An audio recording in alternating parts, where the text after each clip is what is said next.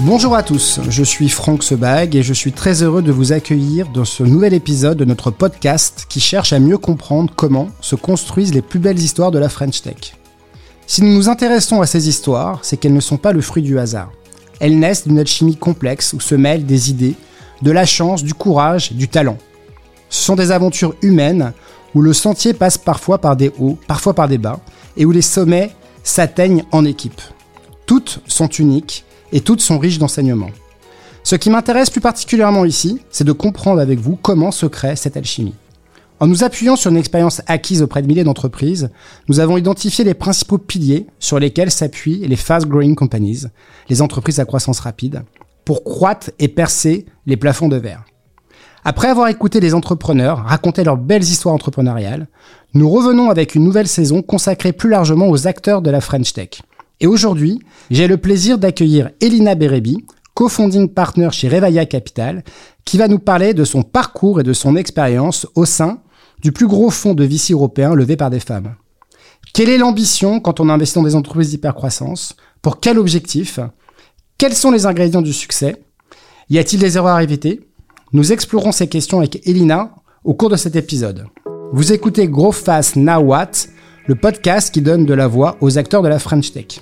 Notre mission, c'est d'accompagner en Europe et puis aussi en fait partout dans le monde euh, la croissance des euh, champions de l'innovation responsable. Il s'avère que nous on est plutôt, on se met la barre plutôt en termes d'ambition pour nos mois, donc elles sont toutes en hyper croissance mondiale, etc. Et chez toutes, il y a une intention de faire les choses mieux. On est persuadé qu'on n'est pas obligé de faire un choix entre performance et engagement. On pense que les marques, ce sont des histoires et des messages auxquels les gens ont besoin de se rattacher. Bonjour Elina. Bonjour Franck. Donc je suis hyper heureux d'être là parce que euh, je trouve que le, le fond euh, que vous avez créé a un vrai, une vraie particularité. Mais avant de rentrer un peu plus dans le, dans le détail, est-ce que tu pourrais nous, nous expliquer qui tu es et comment tu es, tu es venu à, à créer ce fonds alors moi je suis ingénieure de formation, donc euh, très tôt avec un goût pour la science et les techniques. Et je suis tombée dans le bain de l'investissement en travaillant pour ce qui était euh, euh, à l'époque le Fonds stratégique d'investissement, maintenant la BPI. Et c'était pendant la crise financière. Et ce que j'ai réalisé à cette époque, c'est que en découvrant le métier d'investisseur, quand on investit du capital public, il y a une forte dimension de responsabilité dans le fait d'investir cet argent-là. Et à l'époque, donc c'était euh, plus d'une dizaine d'années maintenant, euh, c'était les débuts d'investissement socialement responsable. Et euh, donc ça a été, je pense, un fil conducteur jusqu'à aujourd'hui. Et, et, après cette expérience au FSI, j'ai souhaité me concentrer sur les sociétés de plus petite taille, les sociétés tech.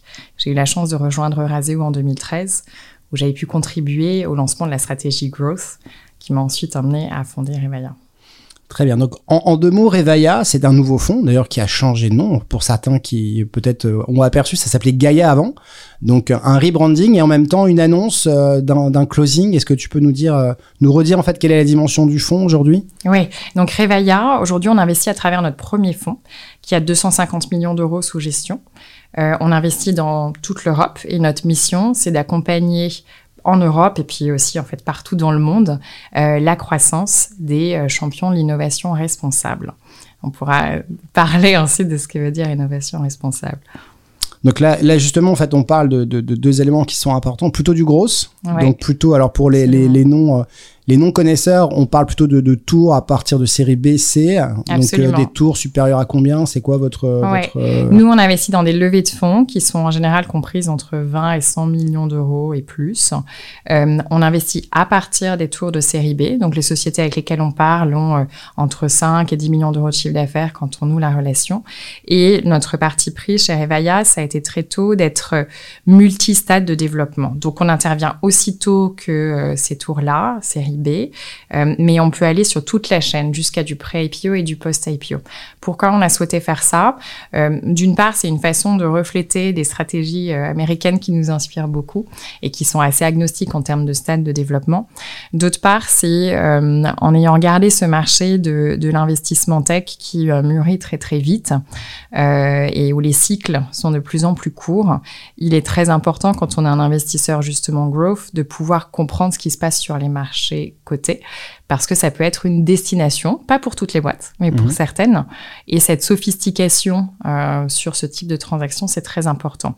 D'où le fait que euh, Revaya, dès notre lancement, donc euh, dès la création de la société en 2018, euh, on s'est associé avec un asset manager qui s'appelle Sycomore et qui investit que sur les marchés. Et euh, ce double regard private equity et public market est très important euh, pour les, boîtes à partir d'un certain stade. Et ce qui est assez intéressant dans le marché actuel, et, je pense qu'on le, on le voit tous régulièrement dans les journaux, c'est l'arrivée des hedge funds mm-hmm. sur notre marché c'est pas anodin. Euh, euh, en fait, aujourd'hui, quand vous êtes un fondateur, euh, une équipe fondatrice qui a, est au stade à peu près série D+, donc quand il cherche à élever, il ou elle cherche à élever des, des montants à, à 9 chiffres, bah, en fait, il parle au hedge fund. Et Ouais, c'est faut avoir une proposition de valeur euh, différenciante. Absolument. Et si on revient là-dessus, donc euh, c'est vrai que euh, cette année, on devrait atteindre à peu près 10 milliards d'investissements dans la French Tech. On était à 5 milliards l'année dernière. Le grand enseignement, euh, c'est qu'on a, de plus en plus de tours supérieurs à 100 millions d'euros. Donc nous, on a un petit, petit baromètre qui sort aussi régulièrement, donc on suit ça de près. Et on a vu, c'est vrai, l'arrivée en fait, euh, alors hedge fund ou gros prêt equity, mais de toute façon, on parle de la même chose.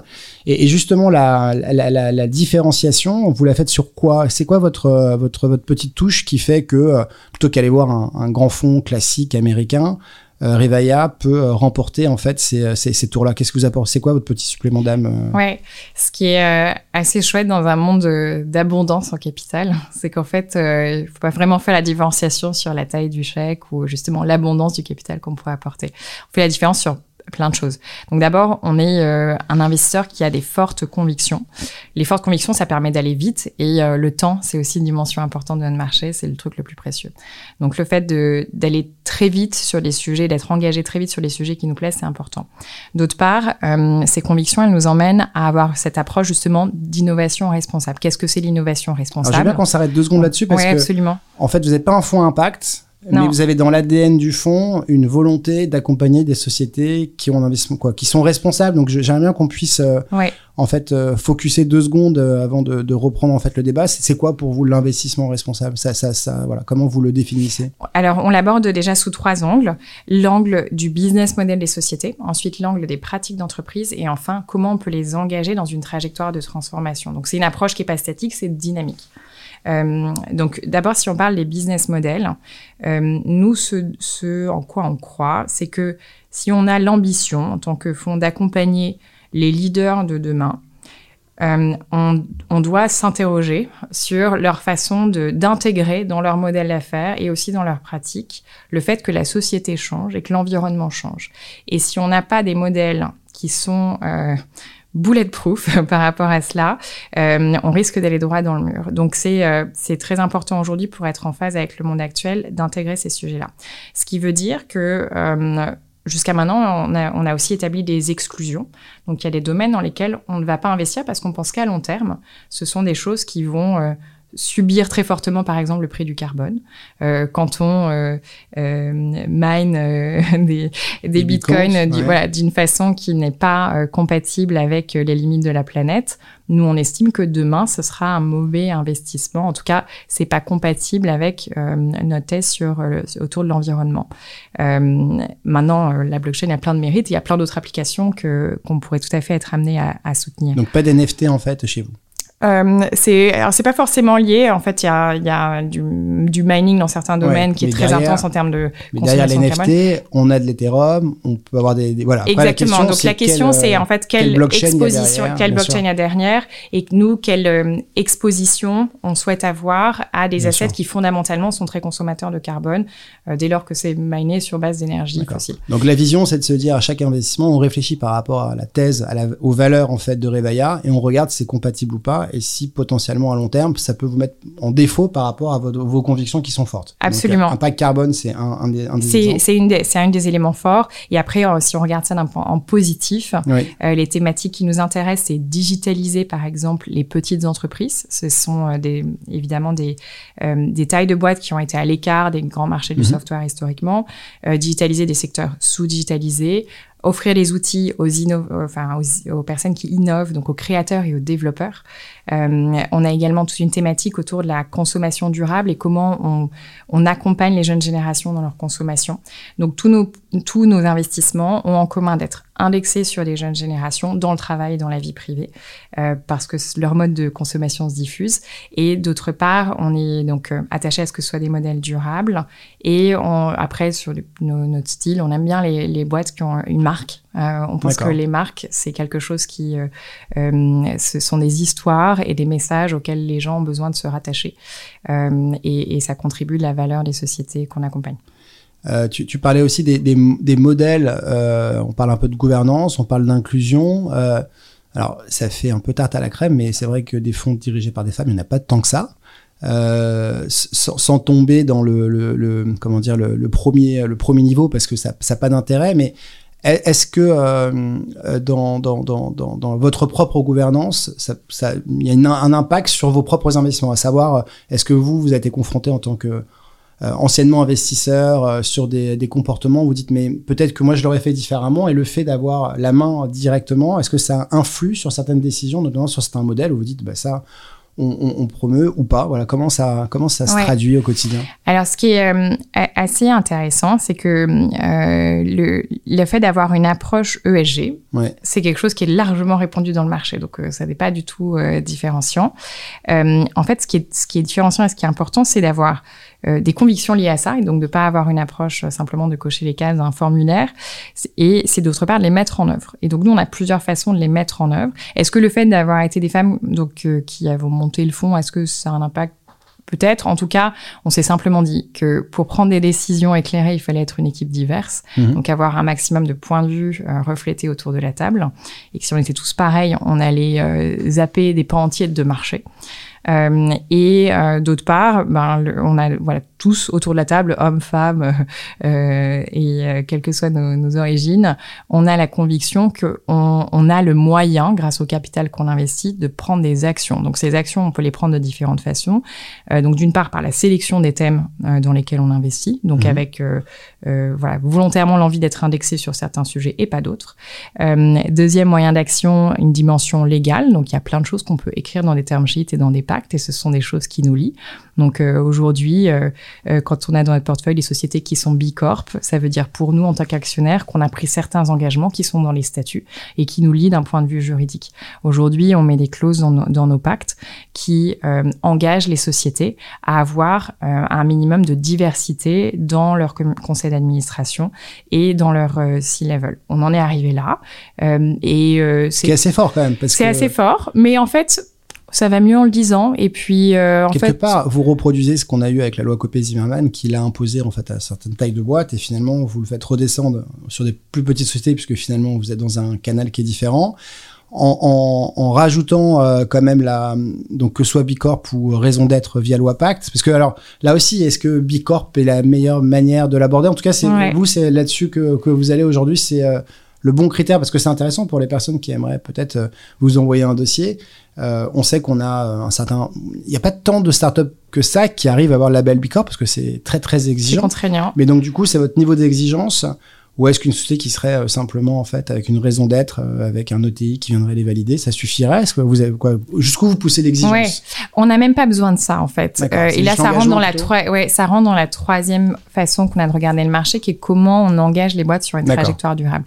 En fait, on, on comprend évidemment que quand on sort d'une boîte de terre, et puis on, on le sait pour l'avoir fait nous-mêmes euh, chez Revaya, euh, on peut pas faire tout euh, d'un coup. Sûr, Et euh, la, la, beauté du monde dans lequel on vit, c'est que aujourd'hui cette demande euh, d'avoir des engagements stratégiques et qui tiennent aussi les actionnaires et des engagements en termes de développement durable, c'est une demande des fondateurs qu'on accompagne. Donc aujourd'hui, on a des appels entrants de boîtes qui sont pas du tout bicorp, qui qualifieraient peut-être selon nos prises habituelles de juste voilà scale up qui croient hyper vite.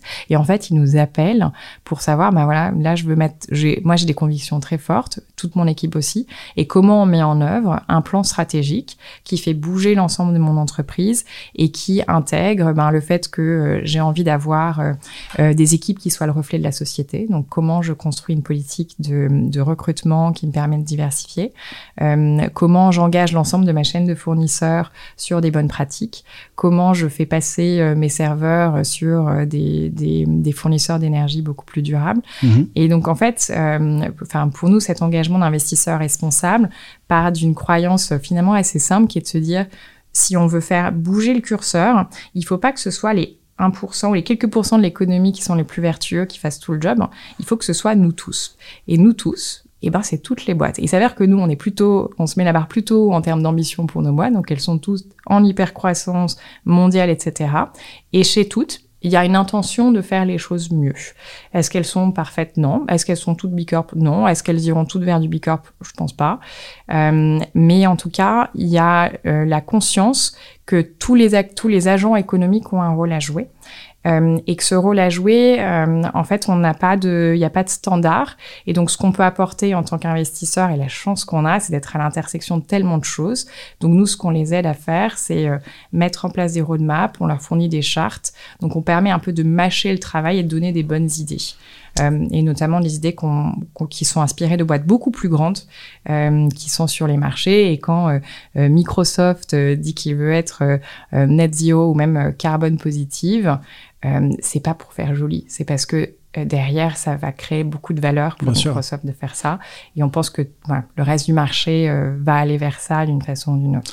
Et, et, justement, en fait, dans la différenciation, je crois que dans, dans, dans la proposition de valeur, c'est aussi d'avoir des, des, des, operating partners qui vont aider. Parce que globalement, la, la difficulté et la nouvelle manière de, de, de voir l'investissement aujourd'hui, c'est amener de l'argent, mais du, plutôt du smart money. C'est-à-dire amener de l'argent, et comme, comme tu l'indiques, avec du conseil. Donc, comment vous êtes organisé aujourd'hui euh, pour aider les entrepreneurs, parce que gérer, alors le, le, le, le podcast s'appelle Grow Fast Now What, parce que l'hypercroissance pour l'hypercroissance, on sait qu'on a après des, euh, on peut avoir quelques sujets, donc euh, l'investisseur est là aussi pour euh, pour, pour aider le cas échéant? Est-ce que c'est c'est la vision que vous avez et comment vous la vous la vous la vous l'appliquez au quotidien? Euh, quand donc la particularité de notre marché, c'est qu'on est dans un marché de minoritaires et donc euh, euh, quand on s'intéresse à une société, en général, elle a eu plusieurs tours de table avant, ce qui fait que mécaniquement au board, on a une collection de, financiers. Et puis bah nous on est un, financier de plus entre guillemets. Et euh, et ça, on pense que ça fait des gouvernances qui sont pas à la hauteur des enjeux euh, des boîtes qu'on accompagne, d'où le fait qu'on propose que la place de board qui nous reviendrait soit prise par une personnalité externe qu'on va chercher dans nos réseaux et même dans, des réseaux qui ne sont pas les nôtres.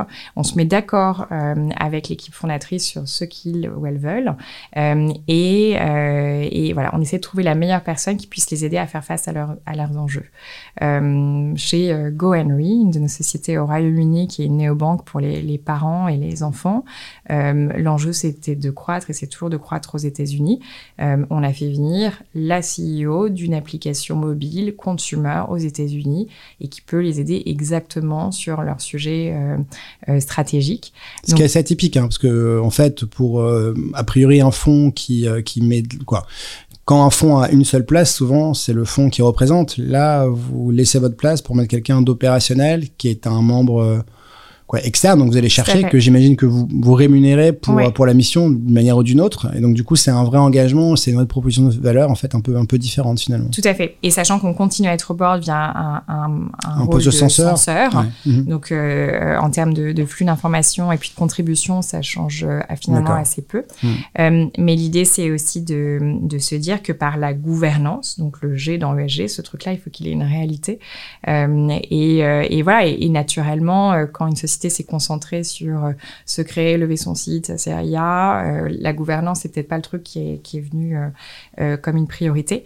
mais ensuite, plus on grossit et plus on a les enjeux, c'est important d'avoir des gens qui ont vu le film.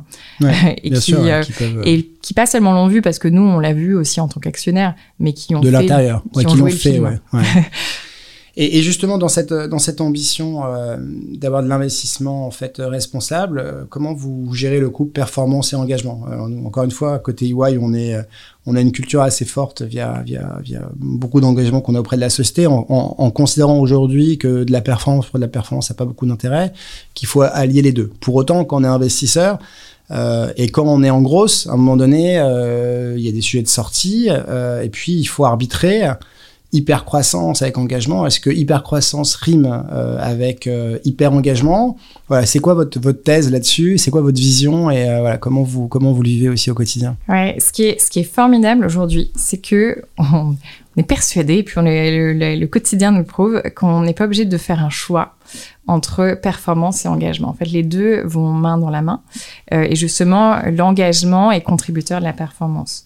Euh, un exemple, quand une société comme euh, Welcome to the Jungle fait un choix assez radical en termes de, politique euh, sociale et salariale, et qui n'est pas adapté pour tout le monde d'ailleurs, mais ils ont fait le choix d'avoir une semaine, de mettre en place la semaine de 4 jours. Donc assez radical. La semaine de 4 jours, la conséquence de ça, c'est qu'on a quasiment zéro turnover sur nos équipes de dev. Zéro turnover sur nos équipes de dev, c'est de l'argent qu'on gagne tous les jours par rapport aux autres boîtes de notre marché. Et donc, on pense qu'aujourd'hui, face à euh, ben, justement ces enjeux euh, sociétaux et environnementaux, euh, le fait d'avoir les pratiques qui tiennent compte de ces aspects-là, en fait, ça, ça nous fait concrètement dans le quotidien euh, bah, ça contribue à notre, à notre, performance et à notre PNL. Donc c'est une approche vraiment pragmatique de euh, d'une part qu'est-ce qu'on peut faire qui contribue directement au business model, à mes clients et au fait que ma relation d'affaires va aller mieux et que je vais euh, euh, que ma marque va être encore meilleure, que mes clients vont être encore plus contents. Donc ça c'est on part vraiment du, du business et ensuite on décline sur toutes les opérations de la boîte. Et il faut le voir, enfin, ça n'est jamais que pour nous une façon un peu holistique de considérer toutes les, toutes, euh, les parties prenantes d'un business et d'essayer de les faire euh, mouliner toutes dans le même sens. Et ça a vraiment une vocation stratégique. C'est pas un cheveu sur la soupe, euh, un peu sympa, un peu green. Non, c'est vraiment stratégiquement comment on fait de, de l'accompagnement sur, sur les sujets extra-financiers, comment on en fait un truc stratégique. Donc aujourd'hui, le marché est un peu, un peu booming. On a parlé en fait du, du flux d'argent, donc il y a un sujet de valorisation. Euh, avec euh, des multiples qu'on n'a jamais vus et on se pose tous la question de savoir euh, jusqu'où ça, va aller. En, tant qu'investisseur, comment, comment vous, vous arrivez à arbitrer ce sujet-là? Est-ce à dire aujourd'hui que même si c'est très haut, en fait, on, on considère qu'il y a tellement de de croissance à venir qu'il sera possible de, de, de, retrouver en fait son argent à la fin? Comment vous voyez les choses? L'arbitrage est assez simple. D'un côté, on a les entrepreneurs qui sont ultra sollicités et en fait, euh, on a beaucoup de débats avec eux où ils, ils sont même pas demandeurs et en fait, on a mm. des fonds qui viennent les voir et du coup, bah, l'argent afflue sans qu'ils demandent. Et bah, comme quand on n'a pas besoin d'argent, bah, en fait, finalement, ça fait aussi augmenter les valorisations et du coup, euh, ça pèse sur le marché et sur les sorties derrière, hein, parce que s'il y a sortie en bourse, encore faut-il que ça tienne dans la durée. C'est quoi votre votre thèse là-dessus euh, sur sur le même si un fonds est là pour pour déployer l'argent au moins sur 5 ans. Euh, voilà, c'est quoi votre, votre vision euh, de l'année 2000, 2000, euh, ouais, qui arrive 2022 Ouais. Euh, on, on, aura du mal à faire des prédictions sur euh, le, Moi, je veux une prédiction. C'est enregistré, en fait, on le ressortira. Et puis on ressortira. Ouais. Euh, non, on peut faire deux versions. Une version A, version B, et puis on, on verra, on verra laquelle on garde. Euh, non, donc, ce qui est sûr, c'est que c'est un marché qui est très, tout à fait au profit euh, des entreprises qu'on accompagne, et c'est très bien, il faut qu'elles en profitent. Euh, on est sur des tendances de fond, enfin des choses assez fondamentales. On a gagné plusieurs années de pénétration d'e-commerce, on a gagné des années de digitalisation. Donc quand on, voilà, quand on, quand on gagne des années de business plan, il euh, euh, y, a, y, a, y, a, probablement une inflation un peu naturelle des multiples. Après, il y a plein d'autres éléments macro sur lesquels je passerai liés à la création monétaire qui font, qui fait que mécaniquement aussi les multiples augmentent. Euh, oui, plus de plus d'argent en circulation, donc augmentation d'actifs, un peu d'inflation. L'inflation, euh, des taux bas qui fait qu'on va qu'on accepte de baisser nos rendements pour aller sur des, des classes d'actifs qui sont en croissance. Donc plein d'effets qu'on maîtrise pas forcément. Ce qui est sûr, c'est que euh, Franck, tu es dans ce métier beaucoup, depuis beaucoup plus longtemps que moi, ou un petit peu plus longtemps que moi, et euh, pas beaucoup plus. Pas hein. beaucoup plus. Mais depuis aussi longtemps qu'on est dans ce marché, en tout cas, ça a toujours été trop cher, et donc si on était sorti du à un moment du marché, on n'aurait jamais pu y rentrer. Donc, ce qui est sûr, c'est qu'il faut pas sortir de son marché euh, et trouver euh, et trouver midi à sa porte. Il y a, il y a clairement des dossiers sur lesquels on peut pas, enfin, pour lesquels bon nombre d'investisseurs de notre type, donc issus du private equity ne peuvent pas aller parce qu'ils sont notamment financés euh, par, par des, des, entités, hedge funds notamment, qui ont des, des, des enjeux, de, des, des, objectifs de retour qui sont différents des nôtres, euh, qui jouent avec des tailles de, de, de bilan et d'actifs qui sont très différentes des nôtres. Donc ça, c'est probablement des dossiers sur lesquels euh, euh il y a une certaine éviction, euh, mhm. mais ça reste, un, ça reste la face euh, émergée de l'iceberg. sur tout le reste, en tout cas, notre style chez Revaya, c'est que les bons actifs, ça a un prix. Euh, et... plutôt dans, dans, une logique premium, c'est-à-dire vous, vous êtes prêt quoi Tant qu'à faire, autant aller plutôt sur du, du premium plutôt que voilà. truc pas cher. En tout cas, notre style n'est pas forcément d'aller sur des choses pas chères. Euh, quelle que soit la signification de pas cher aujourd'hui. Euh, et, euh, et la croyance de fond, c'est que euh, dans l'économie dans laquelle on est, enfin, je parle d'économie plutôt digitale, mhm. on est sur des verticales sur lesquelles il y a de la place pour deux, trois leaders, pas 15. Et plus les boîtes sont bien financées, plus elles peuvent faire advenir cette position leadership. On est par, par ailleurs sur des euh, marchés sous-jacents en croissance à deux chiffres.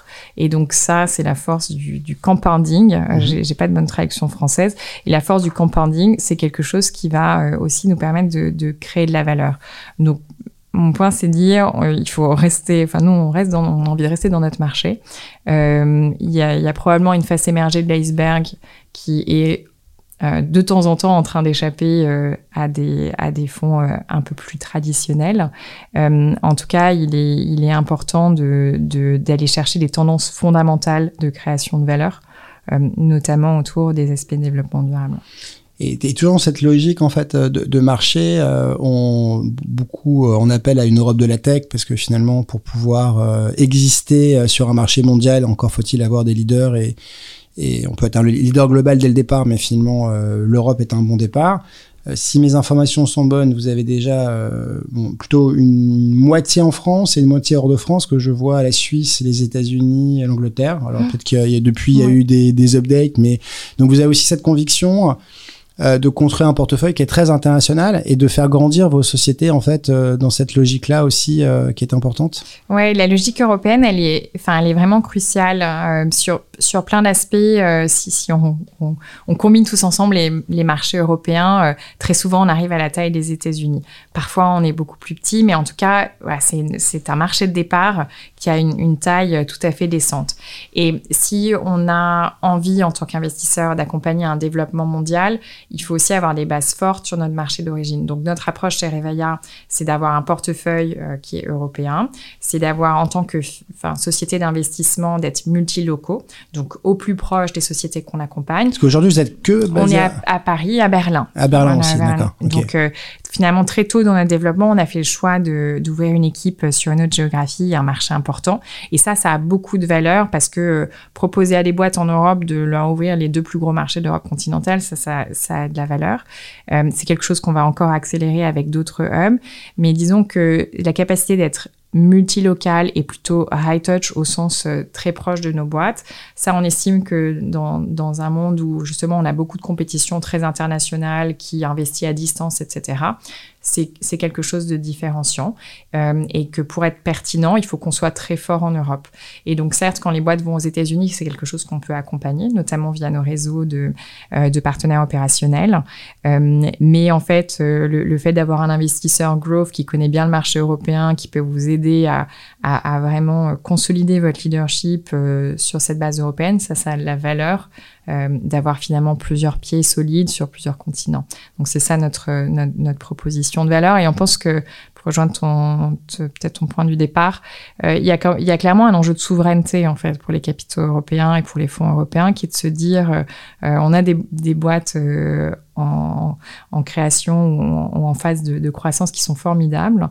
Euh, on se doit en tant qu'écosystème européen de d'avoir des capitaux des capacités d'accompagnement en capital vraiment solides. On se doit d'avoir des propositions de valeur euh, complémentaires ou comparables à ce qu'apportent les gros fonds de crossover ou les gros hedge funds ou les gros acteurs du private equity. C'est vraiment, euh, vraiment crucial pour qu'on continue à faire grossir les boîtes euh, et à les soutenir. Et puis aussi à apporter des retours aux, retraites européennes, quoi. Bien sûr. Et, et du coup, dans, dans cette logique-là, le build-up, on a, on a beaucoup d'investisseurs d'ailleurs euh, étrangers, sans les citer, qui aujourd'hui viennent en France en prenant une boîte, en la finançant beaucoup et en consolidant, consolidant le marché autour qui est finalement une stratégie qui est, euh, qui est très compréhensible et du coup qui assèche. Globalement, on prend un leader, on prend tous les acteurs autour et ouais, sans citer de nom, on les aura tous, euh, tous en tête. Est-ce que euh, dans, dans, votre logique de growth, parce que finalement, la question sur le marché du gros, c'est a-t-on accès en fait au bon deal flow? Parce qu'il est très très concurrentiel.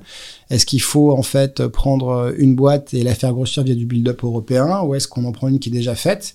Là-dessus, vous avez déjà réfléchi à des, des, actions de ce type sur le build-up qui pourraient en fait résoudre cette construction européenne? Parce que pour avoir une Europe forte, encore faut-il s'entendre et pas avoir en fait un numéro 1, un numéro 2 dans chaque pays parce que de toute façon, des États-Unis ou de la Chine, on est mort euh, direct si on fait ça.